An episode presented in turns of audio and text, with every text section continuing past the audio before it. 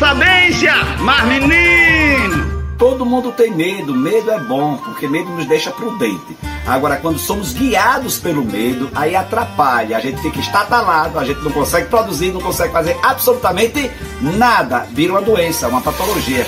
Mas medo é um sentimento de ser prudente, avaliar. Porém, como é que a gente faz, padre, para não ter medo? Ah, impossível. Não tem um botão que a gente liga e desliga. A gente tem que levantar todos os dias e enfrentar os nossos medos.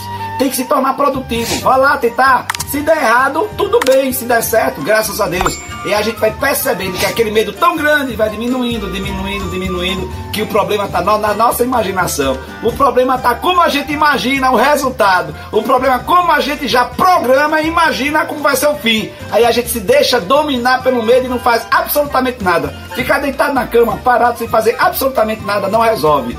Não existe um botão, mas existe sim uma força extraordinária, um desejo, e você tem capacidade, você tem força suficiente de levantar todos os dias, rapaz, mesmo com medo, o coração batendo.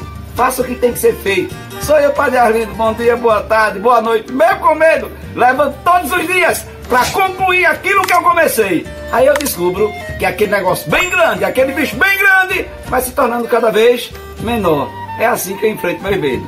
Oxe, oxe, oxe, oxe. Vai, você tem força suficiente. Encare que você vai descobrir que aquele negócio tão grande, meu Deus do céu, não é esse bicho todo que você está imaginando. Oxe, oxe, oxe, oxe.